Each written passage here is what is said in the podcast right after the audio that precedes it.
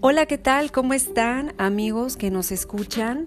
Hoy les traigo un tema sumamente importante que tiene que ver con la nutrición, los niños, la pandemia y su relación con los alimentos procesados muy altos en azúcares. Y es que precisamente en época de pandemia es necesario, es prioritario cuidar aún más nuestra alimentación, ya que con hospitales llenos, o con servicios de salud pública muy limitados, hay que recordar que lo que comemos y lo que bebemos pues nos puede afectar a la capacidad de nuestro organismo para prevenir y combatir pues todas las enfermedades. En los niños, una alimentación sana y equilibrada contribuye esencialmente a su crecimiento y a su desarrollo. Y precisamente hoy tengo la fortuna de tener una invitada de lujo ella es la maestra en ciencias de la salud, Tamara Hernández, y ella, ella nos hace mucho hincapié eh, que es de vital importancia no añadir azúcares a la alimentación complementaria y obviamente limitarla, eh, limitar el consumo sobre todo en los más pequeñitos. Tamara, eh, gracias por, por, aceptar la invitación a esta, a esta conversación importante y poner tus conocimientos y tu esfuerzo para eh, educarnos y prepararnos para lo que ya debe ser algo habitual en nuestra alimentación, dejar de consumir los azúcares. Hola, ¿cómo estás Tamara? ¿Qué tal? Adelante. Hoy estamos con este tema interesantísimo. Es muy, muy importante que sepamos cuáles son las consecuencias de un alto consumo de azúcar. Hace muchos años el azúcar era como la canela, si tenías en casa bien y si no, no pasaba nada. Por favor, dejemos de pensar que es un artículo de primera necesidad. De hecho, te invito a empezar a dejarla. Estudios muestran que el azúcar de hoy es muy, muy similar ¿sí? a los efectos que nos causan distintas drogas ya que generamos un efecto de recompensa en nuestro cuerpo, por lo tanto queremos seguir consumiéndola.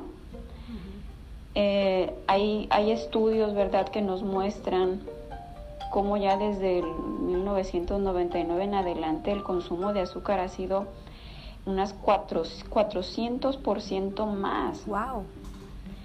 Eh, los efectos que tiene el azúcar en nuestro cuerpo son diversos. Entre ellos sabemos que es eh, la diabetes, nos duele mucho a los padres que nuestros hijos se enfermen. Claro. O sea, es un dolor que no se puede describir. Tú y yo podemos hacer un cambio. Te invito por favor a que lo hagamos. Mm, la Organización Mundial de la Salud nos maneja como una recomendación al día para un adulto de 25 gramos de azúcar.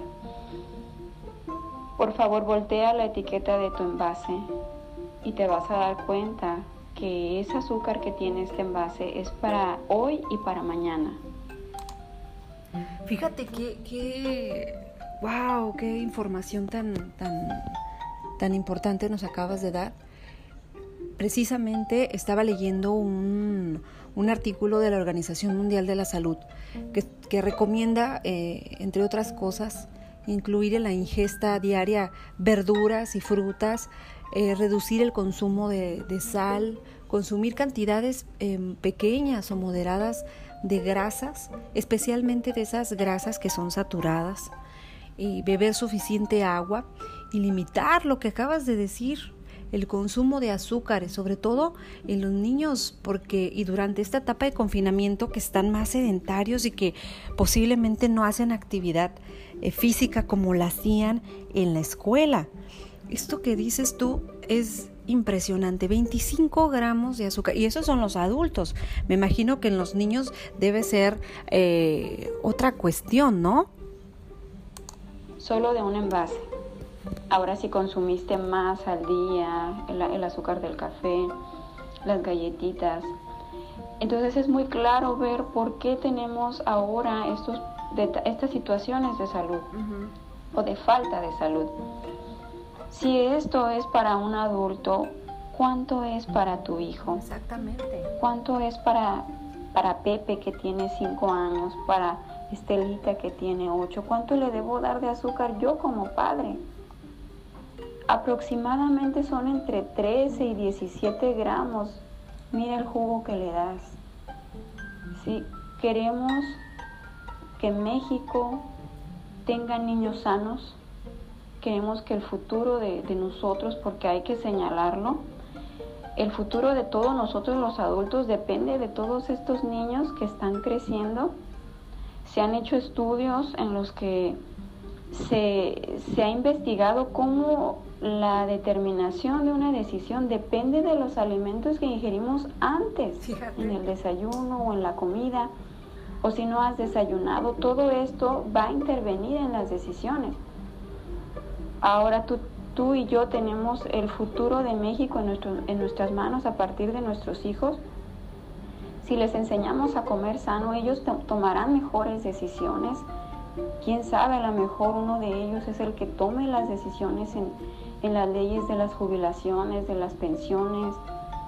Entonces sí es necesario cuidar a nuestros niños, eh, amarlos, respetarlos y enseñarles lo que es la alimentación, porque esto también es una herencia.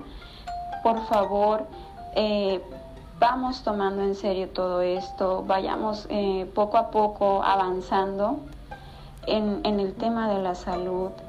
Eh, para que, así como fue nuestra niñez y que seguramente no nos tocó ver niños con un padecimiento en la primaria, que esto mismo pase con tus niños y con, mis, con todos nuestros hijos. Fíjate, Tamara, qué, qué importante lo que nos acabas de decir. Y eso siempre, eh, de alguna manera, lo tenemos eh, presente, ¿no? Dicen que un niño, un niño que se alimenta bien, un niño que va bien desayunado a la escuela, un niño que, que se alimenta correctamente y adecuadamente, va a tener más probabilidades de un mejor desempeño escolar o un mejor rendimiento escolar. Hasta donde yo sé, bueno, esto es algo que es, es realmente comprobado. Además de que el desayuno, pues es una de las comidas más importantes que hacemos en el día. Fíjate que ahorita que hablabas del país, de las leyes, la regulación, en este sentido, eh, eh, recuerdo que hace unos días trascendió la noticia que autoridades en el estado de Oaxaca han aprobado una serie de iniciativas para prohibir la venta de bebidas azucaradas. El objetivo, dicen, pues es de alguna manera bajar esos niveles de obesidad y otras enfermedades generadas pues por otros otros productos.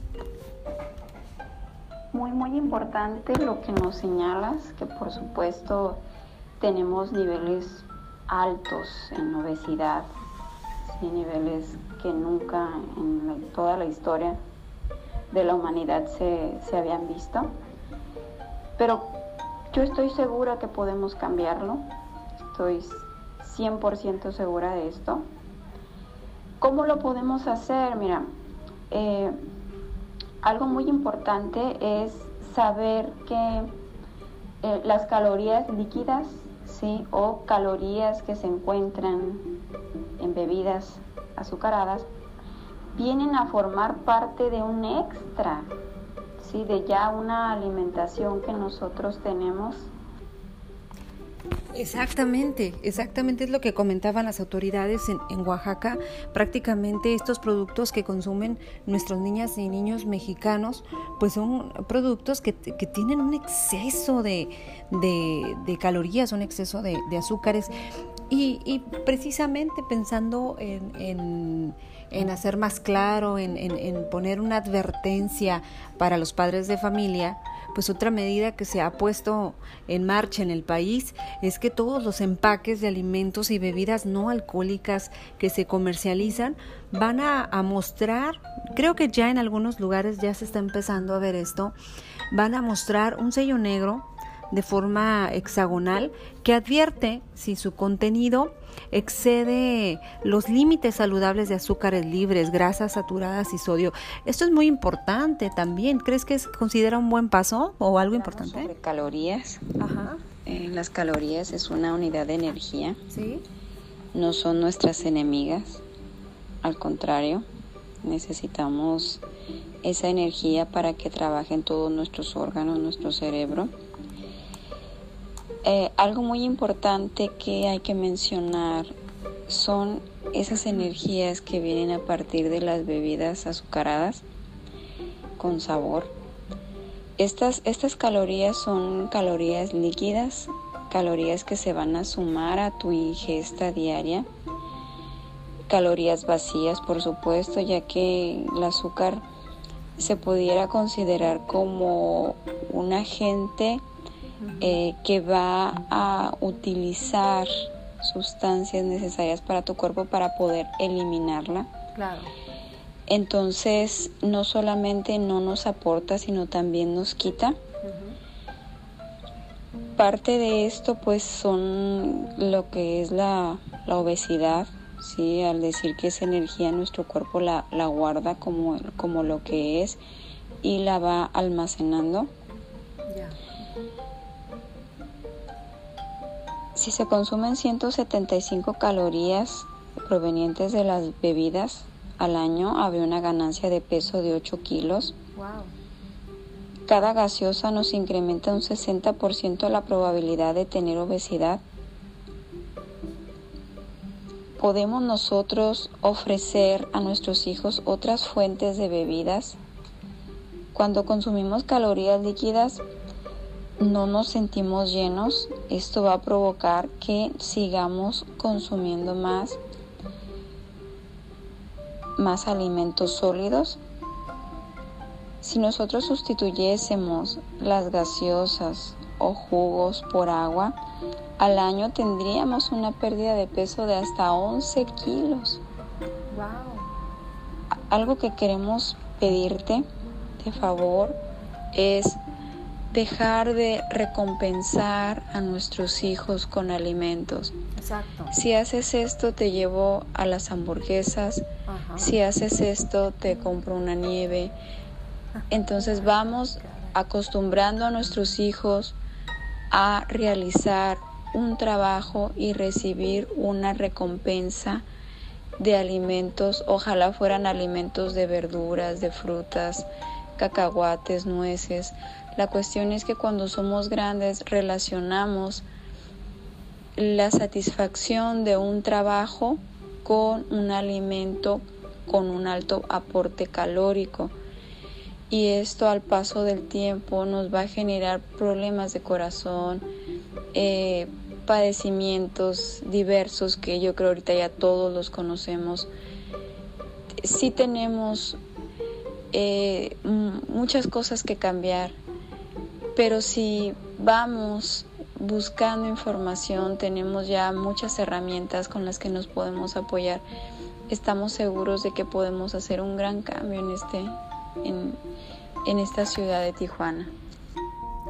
Y en todo México, sin duda, en todo México, yo creo que lo que acabas de comentarnos es valiosísimo tratar de dejar como padres de familia de recompensar a nuestros hijos eh, brindándoles alimentos altos en azúcares.